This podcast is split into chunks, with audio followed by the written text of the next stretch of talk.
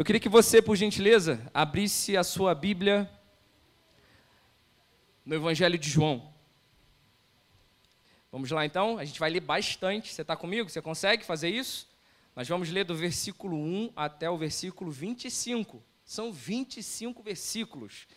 E é muito triste confessar que essa leitura vai ser a maior leitura bíblica de muitos aqui durante a sua semana, infelizmente.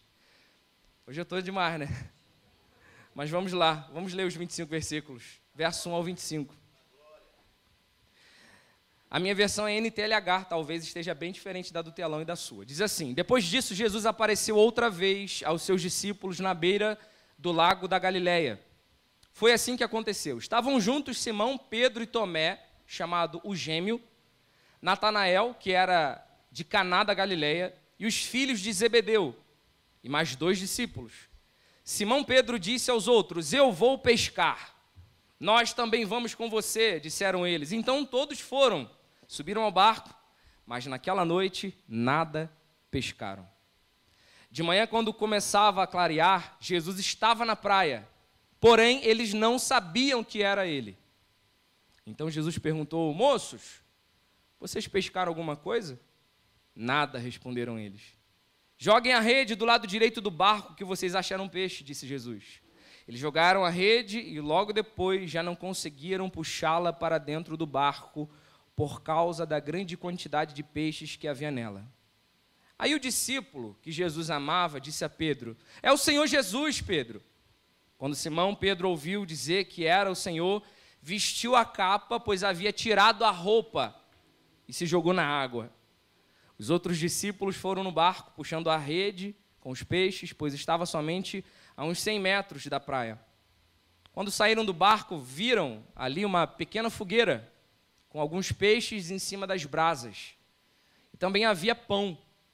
Então Jesus disse: Tragam alguns desses peixes que vocês acabaram de pescar. Aí Simão Pedro subiu no barco e arrastou a rede para a terra. Ela estava cheia, com 153 grandes peixes, e mesmo assim não se arrebentou. Jesus disse: Venham comer. Nenhum deles tinha coragem de perguntar quem ele era, pois sabiam que era o Senhor. Então Jesus veio, pegou o pão e deu a eles e fez a mesma coisa com os peixes. Foi esta a terceira vez que Jesus, depois de ter ressuscitado, apareceu aos seus discípulos. Quando eles acabaram de comer, Jesus perguntou a Simão Pedro: Simão, filho de João, você me ama mais do que esses outros? Sim, Senhor. Sabe que eu amo, respondeu ele. Então Jesus lhe disse: Tome conta das minhas ovelhas. E perguntou pela segunda vez: Simão, filho de João, você me ama? Pedro respondeu: Sim, Senhor, sabes que eu amo. Jesus lhe disse outra vez: Toma conta das minhas ovelhas. E perguntou pela terceira vez: Simão, filho de João, você me ama? Então Pedro ficou triste, por Jesus ter perguntado três vezes: Você me ama? E respondeu: O Senhor sabe de tudo e sabe que eu o amo. Jesus então ordenou: tome conta das minhas ovelhas. Quando você era moço, você se aprontava e ia para onde queria. Mas eu afirmo a você que isto é verdade. Quando for velho, você estenderá as mãos e alguém vai amarrá-las e levará você para onde querem levar. Ao dizer isso, Jesus estava dando a entender de que, do modo que Pedro ia morrer, e assim fazer com que Deus fosse louvado. Então, Jesus disse a Pedro: Vinha comigo. Então Pedro virou para trás e viu que o discípulo que Jesus amava vinha atrás dele. Este era o mesmo que estava ao lado de Jesus durante o jantar da Páscoa e que havia chegado para mais perto dele. Perguntou então: Senhor, quem é o traidor naquela ocasião? Quando Pedro viu aquele discípulo, perguntou a Jesus: O que diz, Senhor, a respeito deste aqui? Jesus respondeu: Se eu quiser que ele viva até que eu volte, o que é que você tem a ver com isso? Venha comigo. Então se espalhou entre os seguidores de Jesus a notícia de que aquele discípulo não ia morrer. Mas Jesus não estava dizendo sobre isso. Ele apenas disse: se eu quiser que ele viva até que eu volte, o que você tem a ver com isso? Este é o discípulo, este é o discípulo que falou destas coisas e as escreveu. E nós sabemos o que ele disse, que o que ele disse é verdade. ainda há muitas outras coisas que Jesus fez. Se todas elas, preste bem atenção nessa parte, se todas as coisas que Jesus fez estivessem escritas em um livro, não caberia em todos os livros do mundo inteiro. Amém. Pode fechar os seus olhos, vamos orar. Senhor nosso Deus, nós queremos aprender com a Sua palavra mais uma vez. Queremos aprender com o discípulo Pedro, porque todos nós somos Pedro. Todos nós traímos em algum momento. Todos nós nos afastamos em algum momento.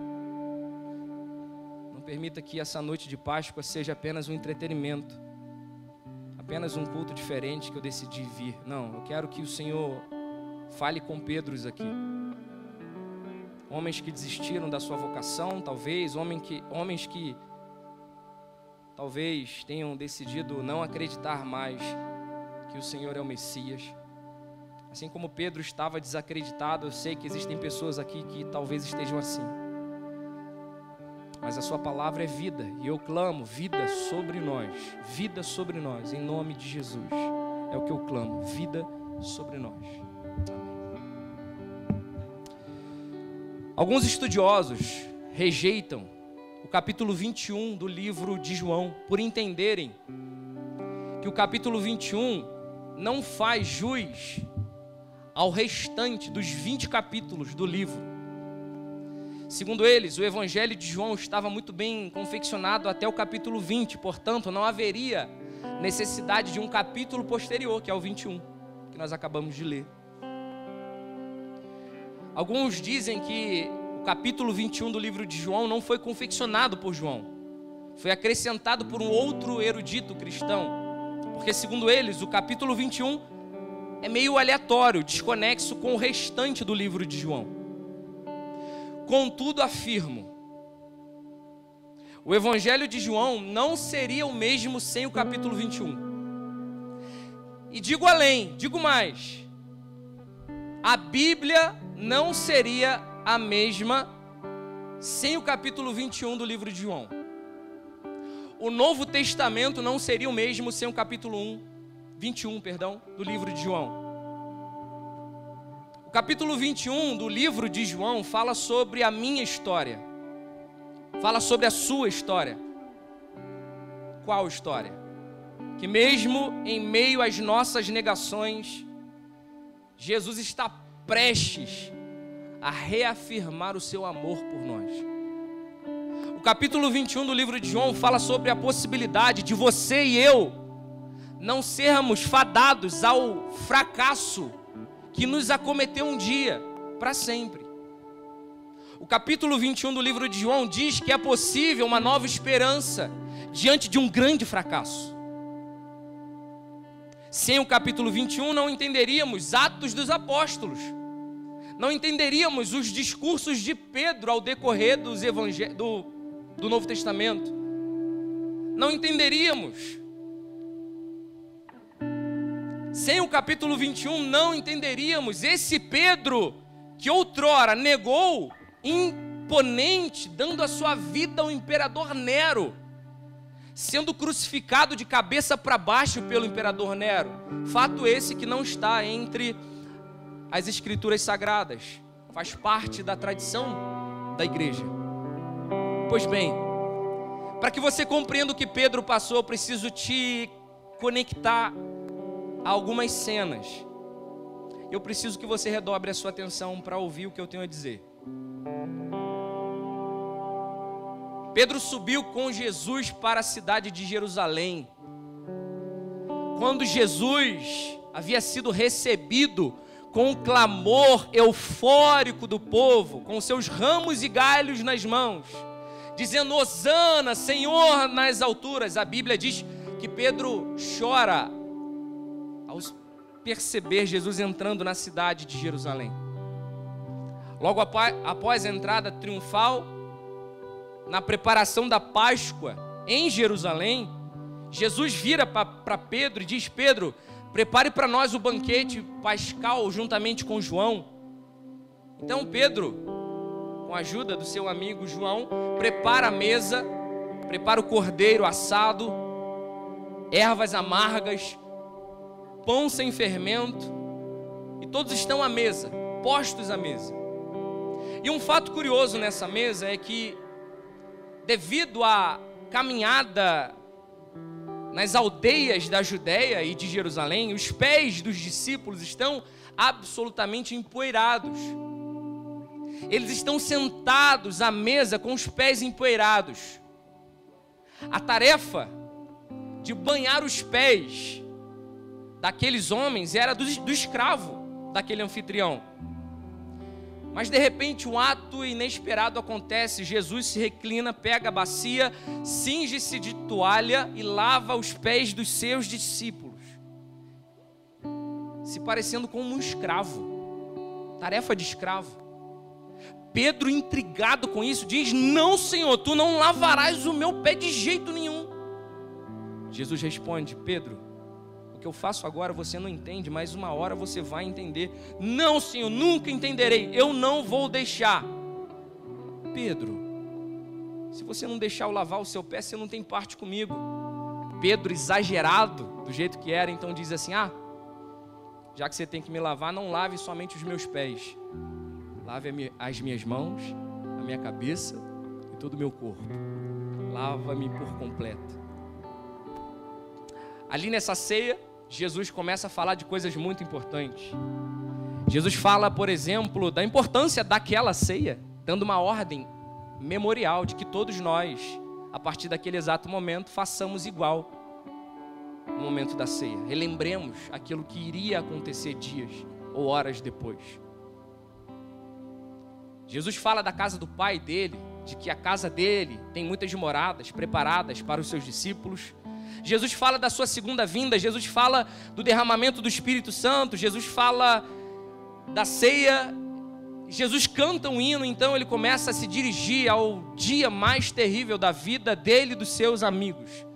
Ele começa a caminhar sentido Getsemane. Nessa noite ele diz assim: O que vai acontecer hoje, irmãos, discípulos, amigos, vai escandalizar vocês.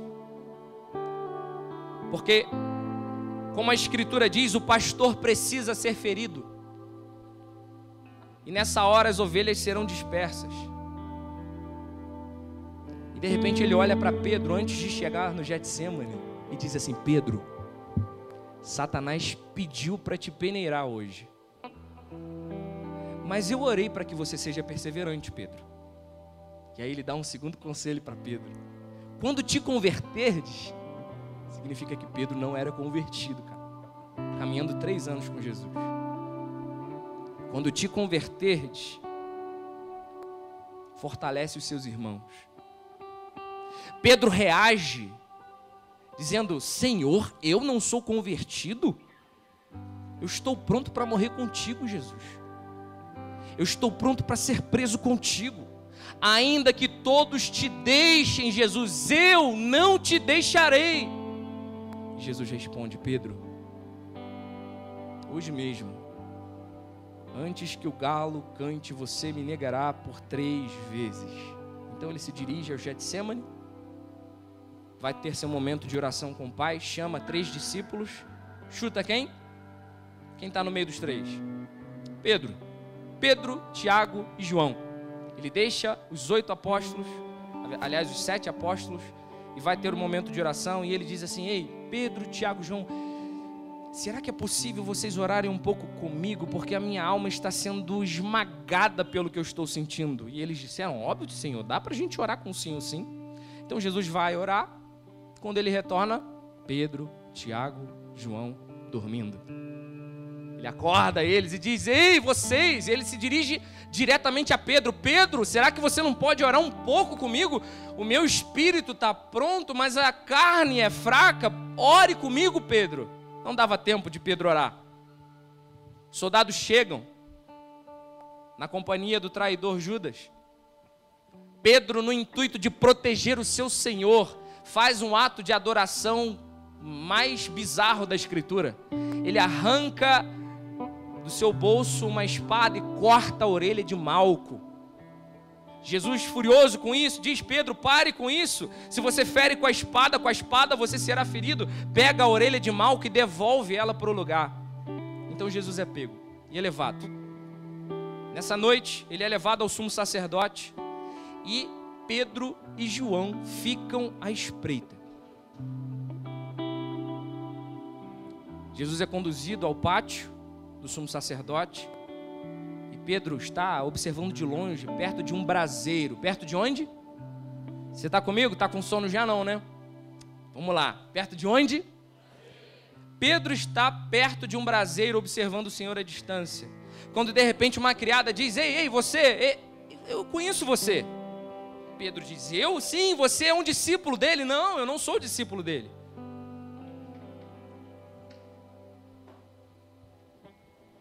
Quando eles estão caminhando perto do alpendre, mais uma pessoa diz: Ei, Pedro. Ei, Pedro, não, ei, homem, você é discípulo dele? Ele diz: Não, eu não sou discípulo dele. E por último, algumas pessoas dizem mais uma vez: Ei, você, eu conheço o seu jeito de falar, você é um galileu, você estava com ele. E aí Pedro diz: Eu não conheço esse homem. E então, de repente, o galo canta. Quando o galo canta, Jesus crava também o seu olhar em direção a Pedro. Então Pedro fica desnorteado. Jesus passa a noite sob a autoridade do sumo sacerdote. Sexta de manhã, ele é julgado no pretório, condenado por Pilatos. Nove horas da manhã, Jesus é crucificado. Três horas da tarde, ele morre 18 horas ele já estava sepultado. Passaram-se alguns dias, para ser mais exato, dois e meio, quase três dias. Chega o domingo, primeiro dia da semana. Maria vai perfumar o corpo de Jesus quando chega no sepulcro. A pedra havia rolado, o corpo de Jesus estava ausente, um varão sentado, de boa. Um varão resplandecente de branco, um anjo do Senhor, dizendo: Não procure aqui ele ressuscitou e você conhece muito bem a história.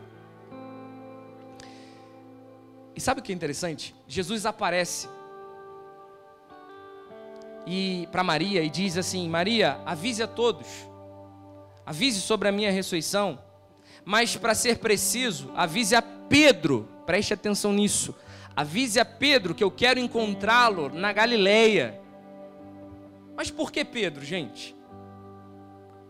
Pedro não se considerava mais um discípulo. Isso é inferência, isso não está no texto, mas é absolutamente confiável de se dizer. Pedro estava assolado pela sua traição, talvez assim como alguns de vocês aqui nesse ambiente. Pedro havia desistido de Jesus, talvez. Pedro provavelmente havia desistido da sua vocação. Pedro provavelmente havia desistido de ser um discípulo, desistido de ser um apóstolo. Pedro estava desistente, talvez como alguns de vocês aqui. Desistiram do Senhor. Não acreditam mais nas suas vocações. Mas por mais que você não acredite mais na sua vocação, Jesus acredita em você. Pedro não acreditava mais nele mesmo, mas Jesus acreditou em Pedro. Jesus continua marcando encontros com quem não se considera mais discípulo. Pedro não se considerava mais. Então ele marca o encontro. Maria, avise a Pedro, eu quero encontrá-lo lá na Galileia, mais ou menos 100 quilômetros de distância de Jerusalém. Deus continua promovendo encontros com pessoas incrédulas. Deus continua promovendo encontros com pessoas desacreditadas e talvez o encontro dele contigo seja aqui hoje. Pedro está decepcionado, por isso o tema da mensagem é decepção. Pedro então volta para Galiléia e sem dúvida é acometido por muitas vozes. O que será que o Senhor quer comigo, hein? Será que o Senhor quer me repreender da minha traição? Ai, eu neguei o Senhor. Eu o neguei três vezes, eu não fiz nada por ele. O que eu devo fazer com a minha vida? Será que ainda existe uma oportunidade para mim? Será que eu preciso me matar? Eu acho que o suicídio é a minha solução. Porque Judas traiu e ele se matou, talvez seja também. Talvez seja também o meu caminho. Estou conjecturando, obviamente. Mas quais vozes assolaram a mente de Pedro? Que, que o Senhor quer me encontrar? O que, o que ele tem para falar comigo? Eu não tenho mais nada a falar com ele. Eu disse não quando ele disse sim. Eu o traí quando ele só me amou. Eu cedi quando ele se manteve. Consumido por um sentimento semelhante do apóstolo Judas, que foi levado ao suicídio, talvez esse sentimento de culpa tenha passado, sim, pela mente de Pedro. Se mata, desiste, volte a ser quem você era. E a prova disso é o verso 3 do capítulo 21. Leia comigo.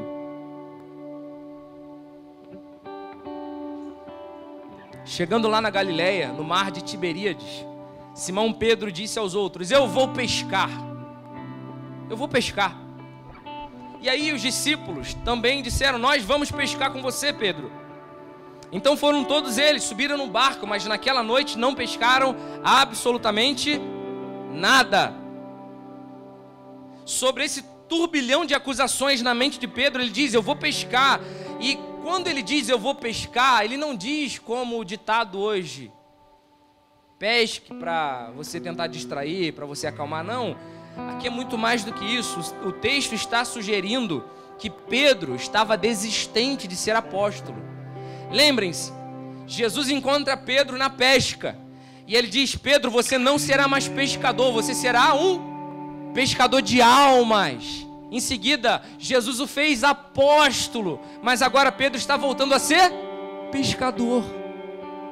É como se Pedro tivesse largado mão da sua vocação, desistido do seu chamado.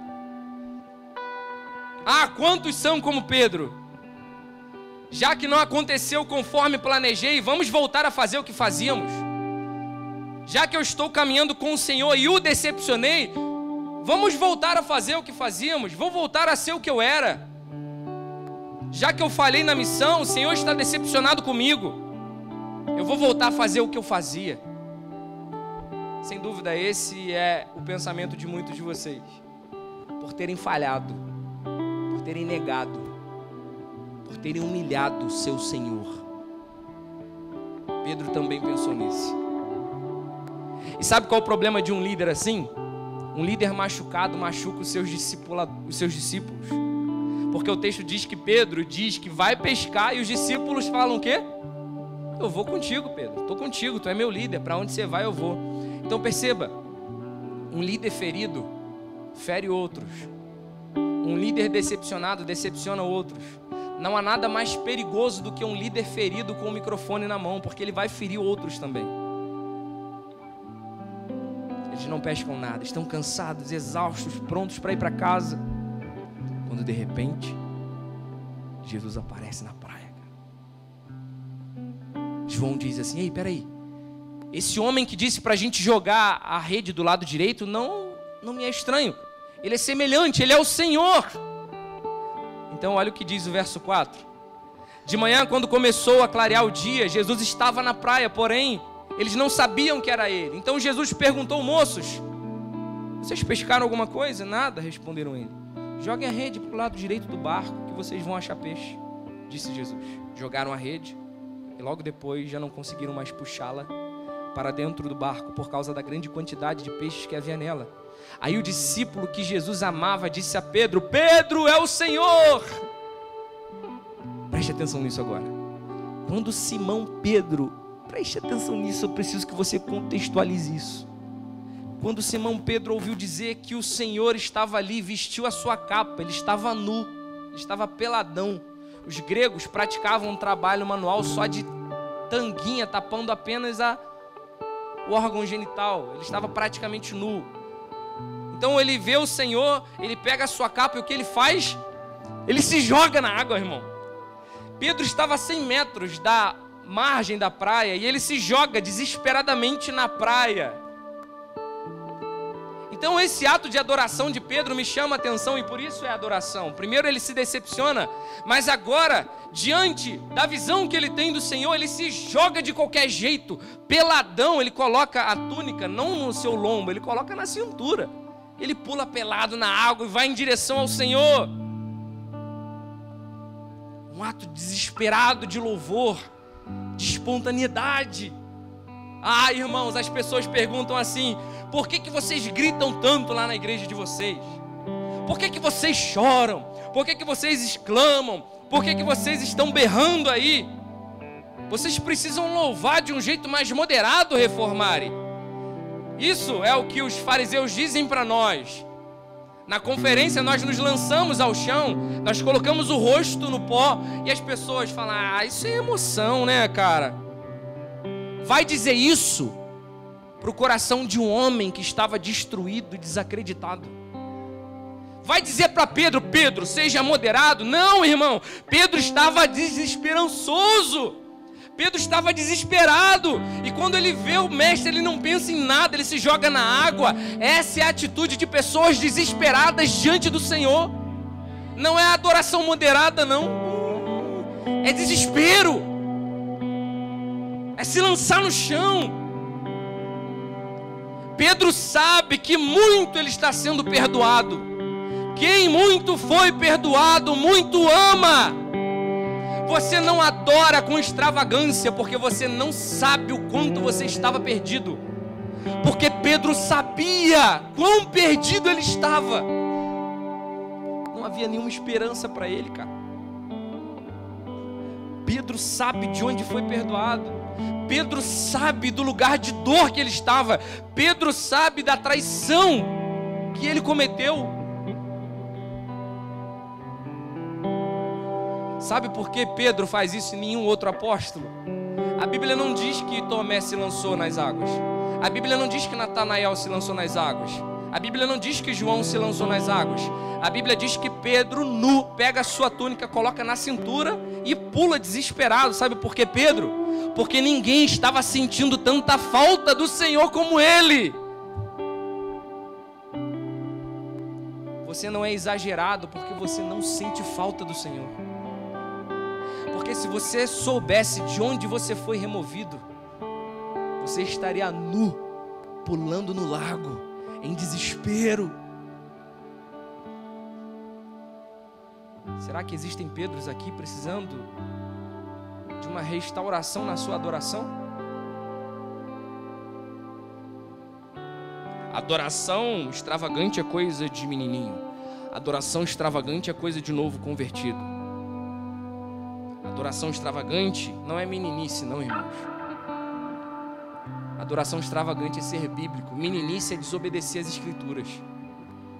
Davi dançou diante da presença de Deus, Pedro pula nu diante da presença de Deus.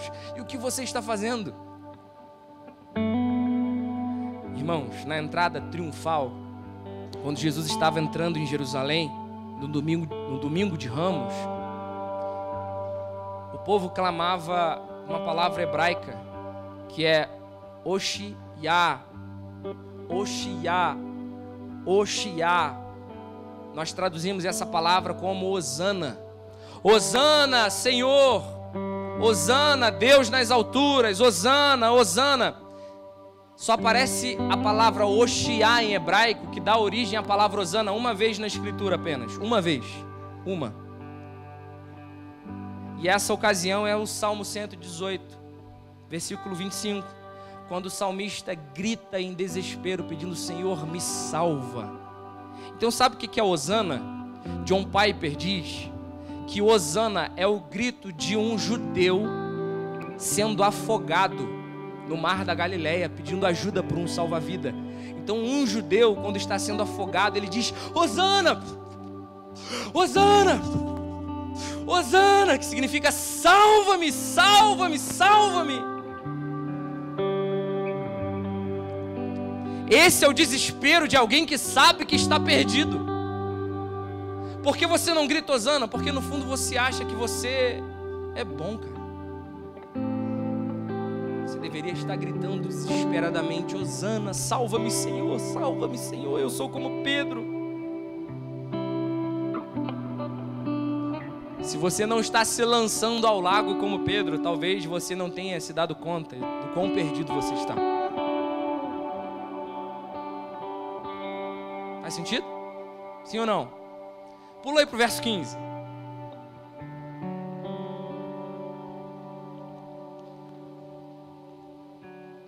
Então Pedro se dirige ao Senhor, ele nada 100 metros rasos mais do que nadador na mente aqui agora. Fala um nadador aí. Phelps. Ele bate o recorde de 100 metros rasos, se achega ao Senhor e acontece verso 15. Quando eles acabaram de comer, Jesus perguntou a Simão Pedro: Simão, filho de João, aí aqui que está a parada, irmão. Se tu perder isso aqui, tu perdeu tudo. Você me ama mais do que os outros? Que pergunta capciosa, né? Que pergunta constrangedora. Imagina, Jesus chega para Jean e diz assim: Jean, você me ama mais do que todos esses irmãos aqui? É constrangedor ou não é? Sim ou não? Pedro responde: Sim, Senhor, eu o amo. Então Jesus lhe disse: Tome conta das minhas ovelhas. Versículo 16. E perguntou pela segunda vez: Simão, tu me amas? Pedro respondeu: Sim, Senhor, sabe que eu amo. Jesus disse outra vez: Toma conta das minhas ovelhas. Pela terceira vez, Jesus perguntou: Simão, tu me amas? Então Pedro ficou triste por Jesus ter perguntado de novo. O Senhor sabe de tudo, Senhor. O Senhor sabe que eu amo. Então Jesus ordenou: Tome conta das minhas ovelhas. Eu não sei se você sabe, mas quando Pedro se achega à presença de Jesus, Jesus tinha preparado algo para ele. Um sermão, uma exortação. O texto diz que ele preparou o que para Pedro? Um braseiro, peixe e pão. Agora eu vou te falar uma coisa. Só existem duas vezes no Novo Testamento que o Brasil aparece. Duas.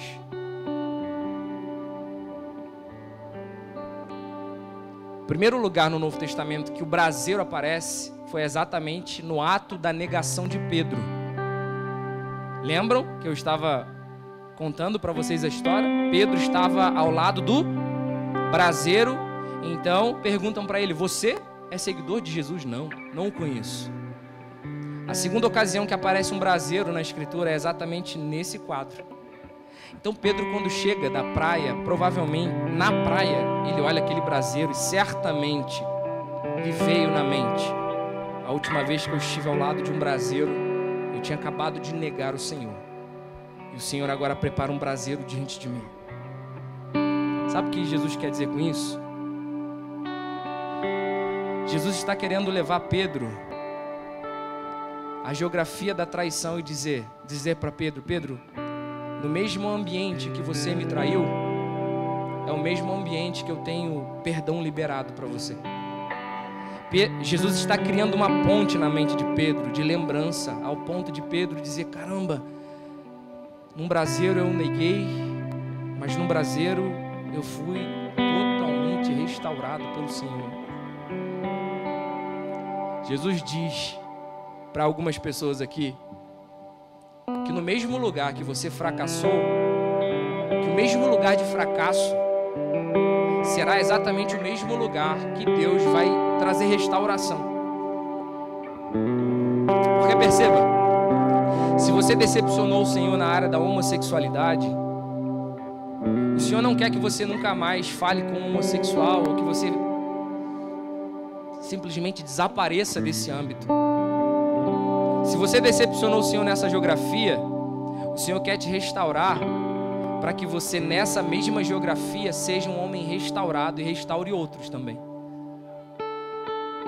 Porque assim, os arrais cantaram, né?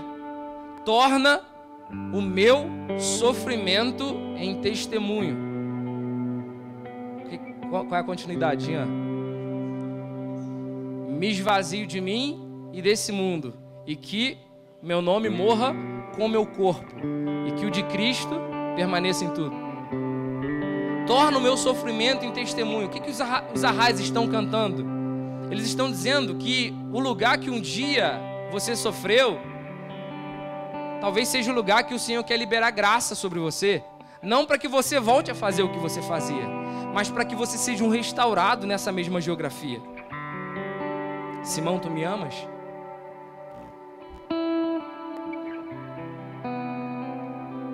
Será que você o ama?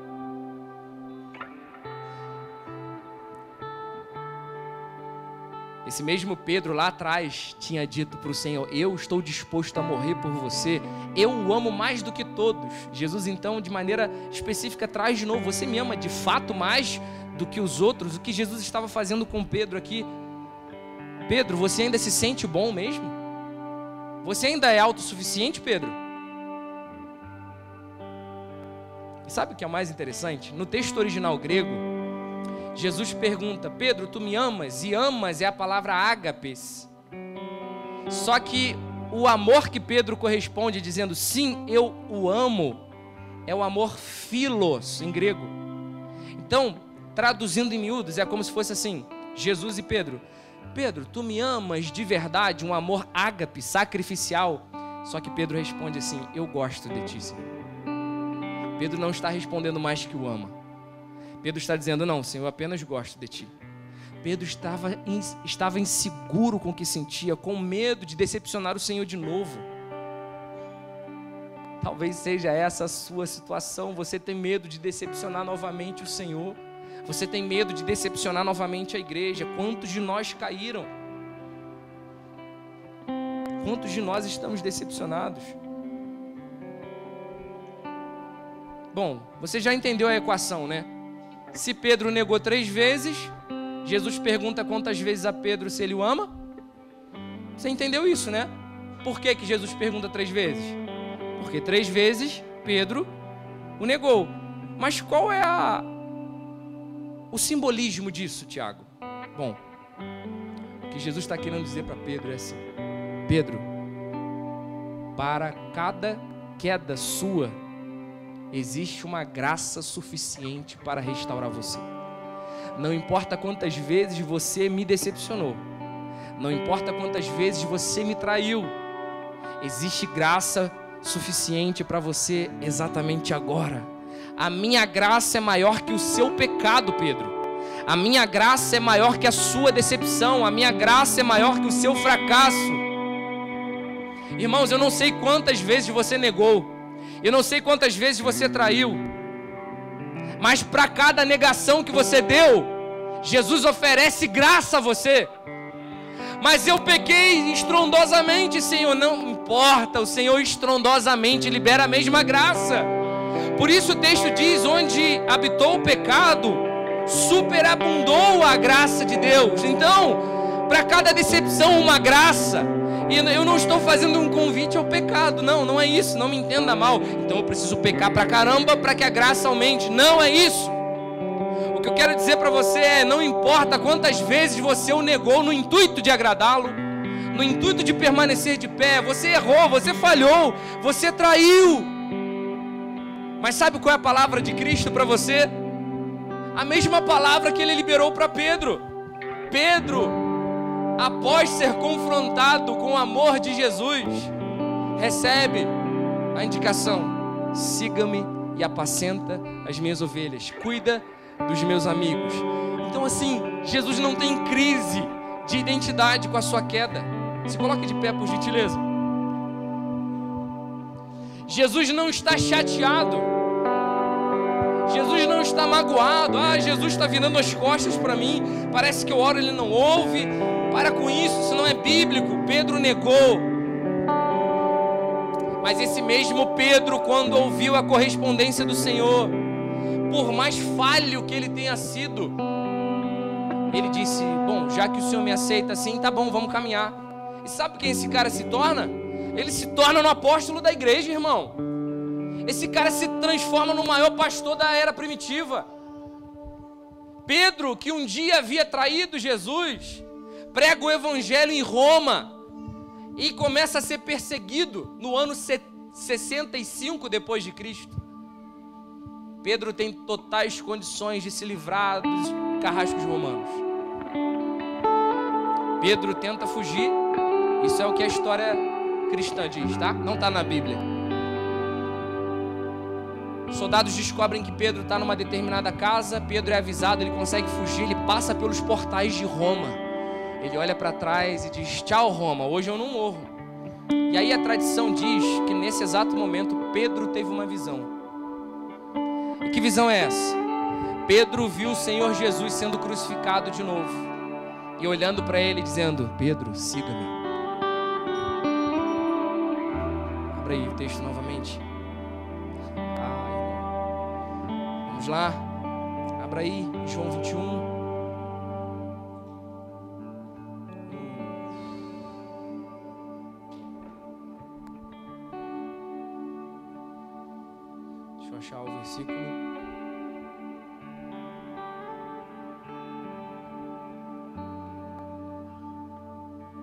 Versículo 18. Jesus olha para Pedro e diz: Quando você era moço, você se aprontava e ia para onde queria. Mas eu afirmo a você, Pedro, que quando você envelhecer, você estenderá as mãos e alguém vai amarrá-las e o levará para onde você não quer ir. Versículo 19. Ao dizer isso, Jesus estava dando a entender o modo como Pedro ia morrer.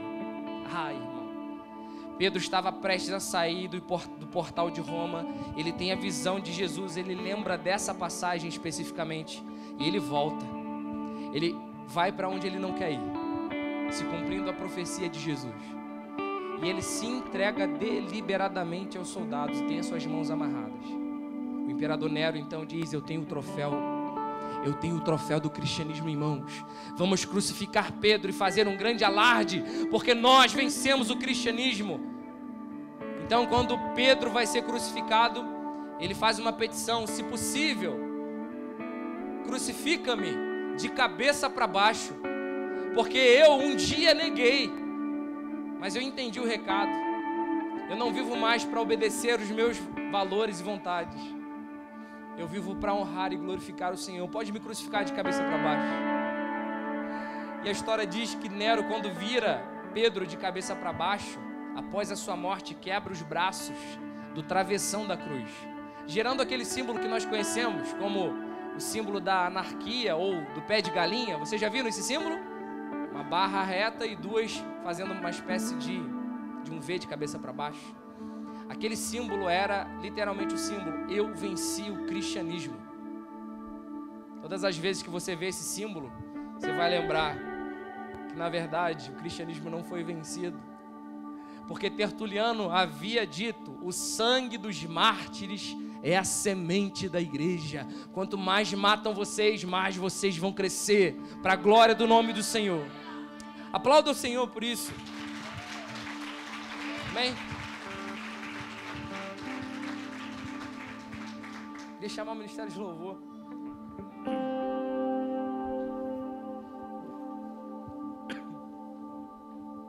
Por isso, quando eu vejo um roqueiro com a cruz de cabeça para baixo, dizendo que é satanista, eu dou um abraço nele e falo: Cara, que símbolo maravilhoso esse no seu peito. O que? Do satanismo? Não, essa cruz de cabeça para baixo é magnífica, é maravilhosa. Porque ela é o símbolo de que o cristianismo venceu. Pedro ousadamente pediu para ela virar de cabeça para baixo. Falei com Natasha que eu ia tatuar uma vez uma cruz de cabeça para baixo. Ela disse: Não faça isso, pelo amor de Deus. Aí eu fui tatuar uma cruz normal mesmo. Mas tenha isso em mente: Jesus venceu, cara.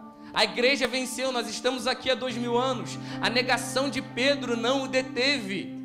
A sua negação não tem o poder de te deter. Não importa quantas vezes você negou, existe graça liberada para você hoje.